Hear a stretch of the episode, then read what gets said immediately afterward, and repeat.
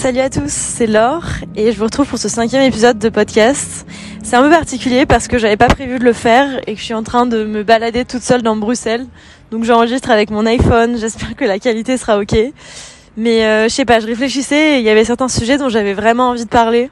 J'imagine que cet épisode sera peut-être un peu plus brouillon que d'autres, mais euh, mais je sais pas, j'avais vraiment envie de parler et je vais parler d'un sujet euh, qui occupe à peu près toutes mes pensées en ce moment qui est euh, l'envie de se battre et, euh, et, ce que ça signifie aimer pour moi, ce que ça signifie aimer dans une relation et, euh, et, quel, et quel lien je fais en fait entre l'amour et l'envie de se battre. Donc je sais pas qu'est-ce que c'est votre situation amoureuse personnelle, les histoires que vous avez déjà vécues, mais mais peut-être que vous l'avez déjà été, mais le sentiment d'être fou amoureux de quelqu'un, il est hyper c'est un peu comme quand on a trop bu, on est, on est ivre d'amour et, et j'ai l'impression qu'on oublie un peu euh, la considération du reste du monde. Pendant quelques mois, tout est facile et tout est une évidence et tout. Et c'est des mois qui sont vraiment tellement beaux et tellement agréables qu'il n'y a rien de négatif, je trouve, à se laisser emporter par euh, cette sensation euh, immense, enivrante d'amour. C'est des mois qu'il faut tellement chérir. Enfin, c'est la sensation de, de de, de voir la personne faire un truc nul, genre, je sais pas, cuisiner un truc bateau, ou, ouais, préparer un petit déj ou quoi, et de regarder et de se dire, waouh, euh, qu'est-ce que je l'aime? Sans raison particulière, sans euh, définition de, enfin, il n'y a, pas de raison, c'est pas la manière dont il fait ses œufs au petit déj ou, ou à quel point il est beau en faisant ça. Enfin, il n'y a, a, pas une explication.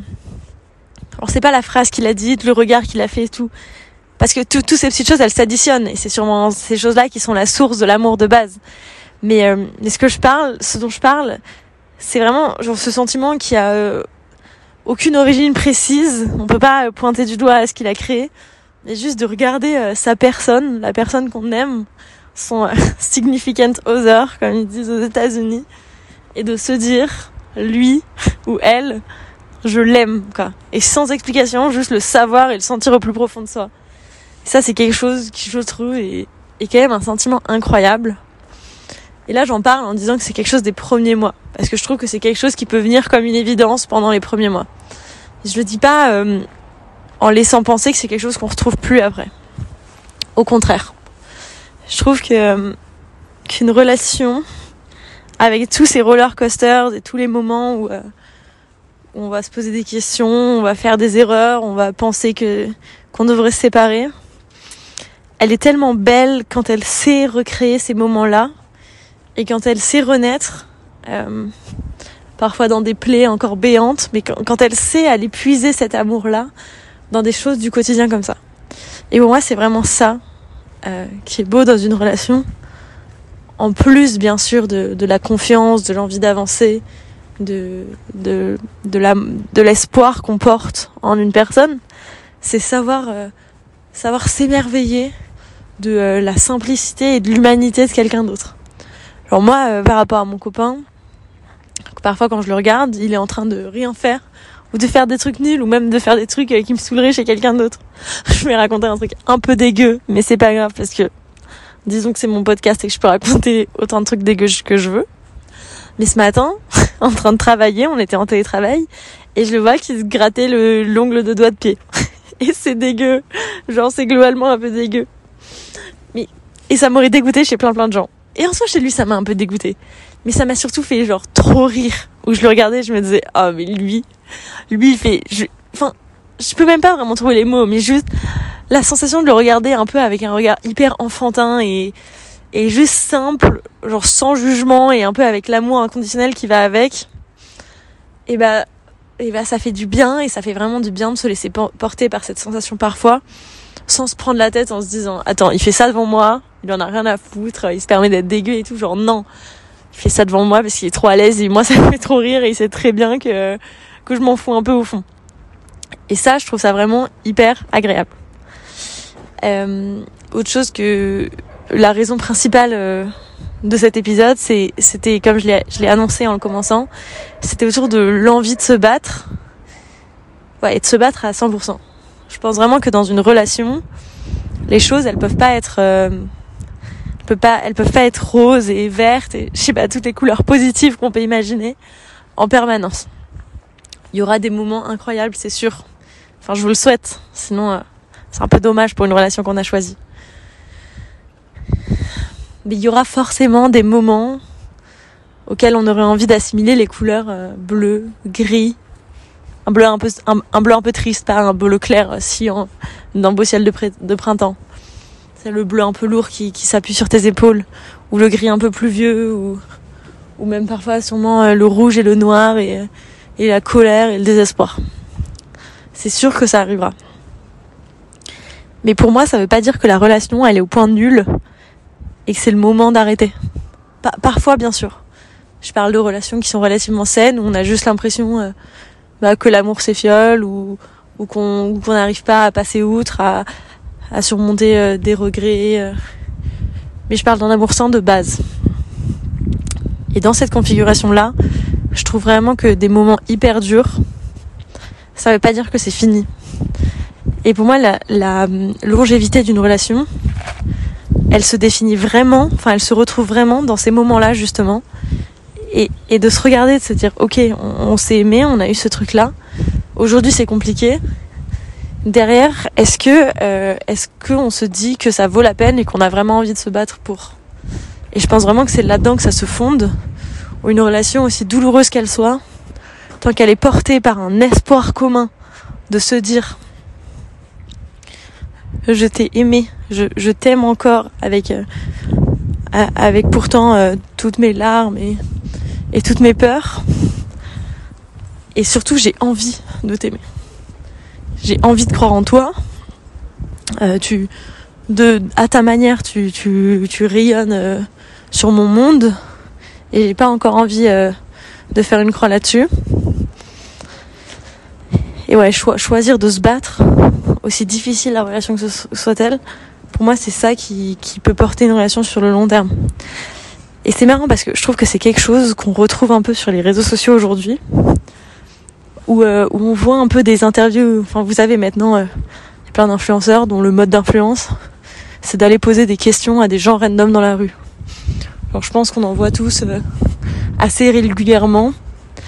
Et récemment, je suis tombée sur plusieurs vidéos d'influenceurs qui vont demander à des personnes âgées, des vieux couples qui se promènent les cheveux gris et main dans la main dans la rue, et qui vont leur poser des questions comme c'est quoi le secret à votre amour après 70 ans de mariage 70 ans, c'est peut-être un peu extrême, mais.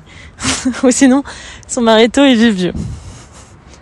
Mais toutes ces questions-là qu'on pose à des personnes âgées, et je trouve que très souvent la réponse c'est quand même de dire, euh, bah franchement, ça n'a pas été facile tous les jours, mais à notre époque, on se posait pas la question d'arrêter. Je dis pas que c'est louable. Heureusement qu'aujourd'hui on peut divorcer. Heureusement qu'on peut arrêter, qu'on peut choisir ce qu'on veut. Mais la mentalité de fond derrière de se dire que euh, qu'on est ensemble et qu'on qu'on va tout faire en tout cas pour essayer que ça s'améliore et rester ensemble, je la trouve belle. Je trouve qu'aujourd'hui, mais ça s'exprime aussi à travers notre société de consommation, on a vraiment facilement tendance à dire quand un objet est abîmé, plutôt que d'essayer de le réparer, on va le jeter et en acheter un autre. Et je pense qu'on fait un peu la même chose avec les personnes. C'est-à-dire que si une relation est abîmée, plutôt que de s'accrocher un peu et de la réparer, on va facilement essayer d'aller en chercher une autre ailleurs et abandonner euh, celle qu'on a pour le moment déjà construite. Et ça, je trouve que c'est quelque chose qui est très triste. Et j'ai souvenir d'en avoir parlé avec une, de mes meilleures amies qui s'appelle Margot. Je sais pas si elle écoutera ce podcast un jour. Et, euh, qui était, qui sortait à ce moment-là avec un mec de ma prépa aussi. Et qui savait pas euh, si elle voulait continuer ou pas. Et je me rappelle qu'on a eu cette discussion où je l'avais déjà sortie, mais du coup c'était il y a genre 5 ans, cette théorie des objets cassés de notre société qui a tendance à jeter les choses trop facilement. Et finalement elle n'était pas restée avec le garçon en question. Mais je crois que je crois que ça l'avait fait réfléchir. Alors si ça peut faire réfléchir certains d'entre vous autrement, bah, je serais heureuse de l'avoir dit ici. Moi je crois que c'est ma mère qui m'avait dit ça quand j'étais plus petite. Et, euh, et ça tourne pas mal dans ma tête. Où, euh, où j'ai l'impression que j'ai eu, eu plusieurs relations dans ma vie.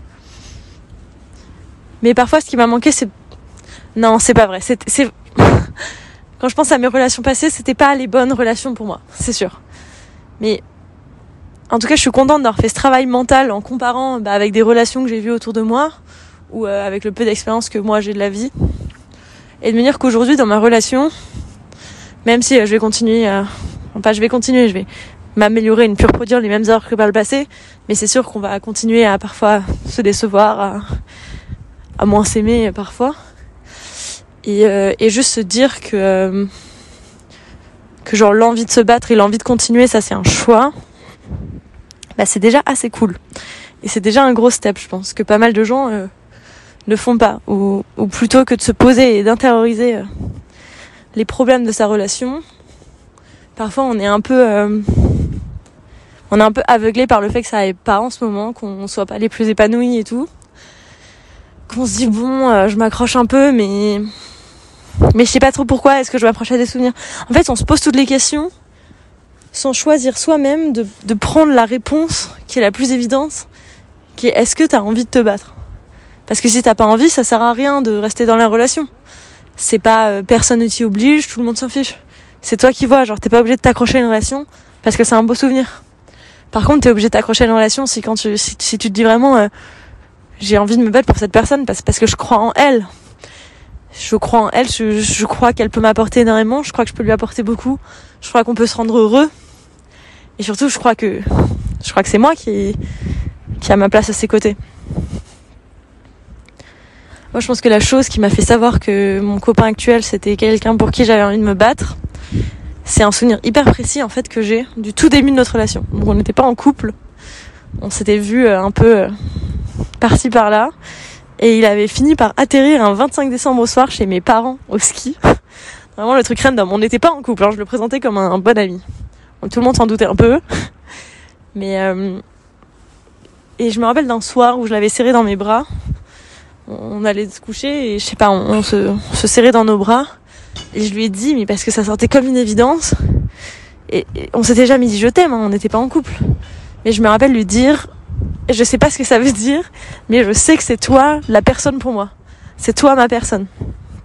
Et je crois qu'à sa manière, je sais pas exactement ce qu'il m'avait dit, mais il m'a fait, comprendre que lui aussi c'était l'impression qu'il avait de moi, que sans exactement savoir dans quoi ça se justifiait, s'il y avait un fondement, si c'était vrai, si ça allait vraiment le faire, juste à cet instant précis, je crois que tous les deux on ressentait au fond au fond de nous-mêmes quoi que euh, c'était c'était lui la, la personne euh, lui ou elle pour lui euh, la, la, la, personne pour lui quoi je sais pas si ça prend sens dans dans votre cœur ou dans votre esprit quand je dis ça mais sentir que quelqu'un c'est sa personne c'est un truc hyper fort et je trouve qu'il remplit de courage pour puiser l'envie de se battre ensuite pour cette personne là pour pour pas mal de temps dans les années ou dans les mois à venir je raconte pas ça en disant que je sais que mon partenaire actuel, ça va être celui de ma vie.